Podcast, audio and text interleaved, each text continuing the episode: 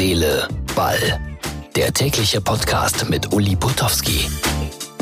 Und das ist meine Ausgabe Nummer 168 vom 2. Februar 2020. Na, diesen kleinen Text, den man immer schreibt für unseren Podcast, habe ich so geschrieben am Samstag etwa um 19.30 Uhr. Mönchengladbach führte bei RB Leipzig mit 2 zu 0 sah alles sehr gut aus für die Gladbacher. Ich dachte, jetzt sind sie zurück im Meisterschaftskampf. Die Leipziger taten sich schwer und dann plötzlich, ja, Gladbach nur noch mit zehn Mann. Eine merkwürdige Geschichte, aber so ist es, brutal und dann kam Leipzig mit voller Kraft. Darüber reden wir gleich nochmal. Und dann äh, habe ich so ein bisschen Sorge um Werder Bremen. Und ich bin gespannt, ob man in Bremen tatsächlich Herrn Kofeld bis zum bitteren Ende sozusagen die Treue hält. Er hat ja sowas wie eine Treuegarantie. Würde mich aber wundern, weil ich denke gerade an Friedhelm Funkel. Und der hatte auch so etwas wie eine Treuegarantie. Und in diesem Zusammenhang fällt mir ein und auf, was bedeutet eigentlich noch Treue in unserem Leben? Bei Herz, Seele, Ball sehr, sehr viel.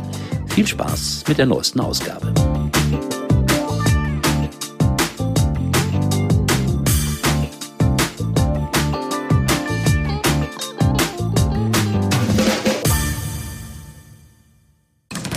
Eigentlich, was Boxen und Fotografieren gemeinsam haben?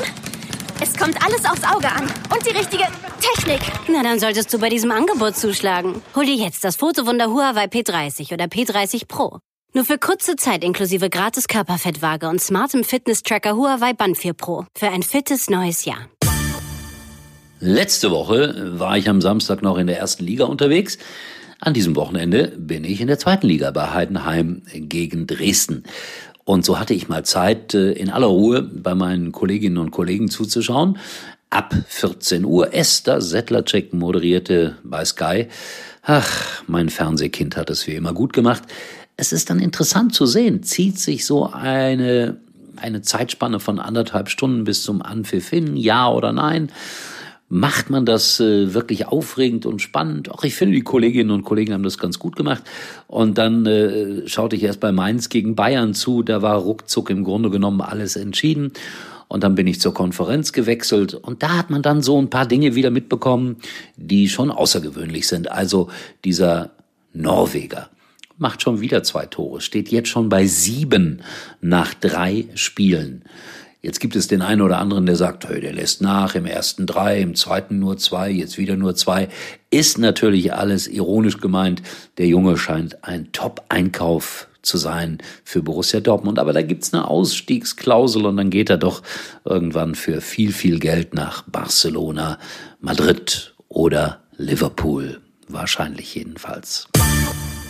Der Blick auf die Tabelle. Die Bayern sind tatsächlich auf Platz 1 gelandet nach dem 2 zu 2 zwischen Leipzig und Mönchengladbach. Das war ein packendes Spiel. Powerplay der Leipziger, nachdem Gladbach nur noch mit zehn Mann auf dem Platz war. Die Bayern haben das eigentlich ganz souverän gemacht in Mainz. Zweite Halbzeit haben sie etwas die Zügel schleifen lassen, haben eigentlich das Ergebnis nur noch verwaltet. Ja, und dann mache ich mir, ich habe es angedeutet, Sorgen um Werder Bremen. Bremen ist schon so etwas wie einer meiner Lieblingsvereine und die haben in Augsburg nach Führung wieder verloren.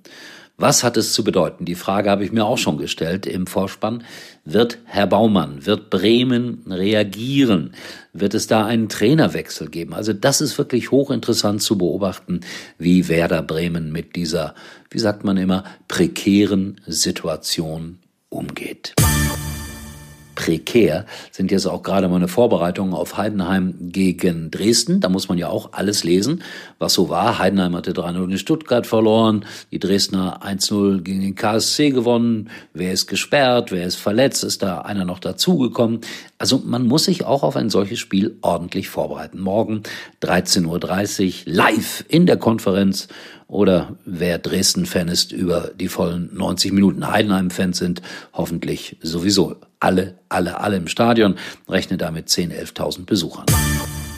Also, morgen werde ich spät aus Heidenheim, respektive aus München nach Hause kommen und euch meine Erlebnisse erzählen, die ich so hatte. Mal gucken, vielleicht treffe ich da auch noch mal einen Kollegen zu einem kleinen Interview. Ansonsten soll es das gewesen sein für diesen Samstag. Es gab so viel Fußball, dass ich sage, hört euch meinen Podcast am Sonntag ganz ruhig an. Schaut den Doppelpass und später dann Sky. Würde mich freuen. Und Herz, Seele, hat auch eine Facebook-Seite. Wie oft habe ich das jetzt gesagt? 168 Mal wahrscheinlich. In diesem Sinne, tschüss, bis morgen, euer Udo.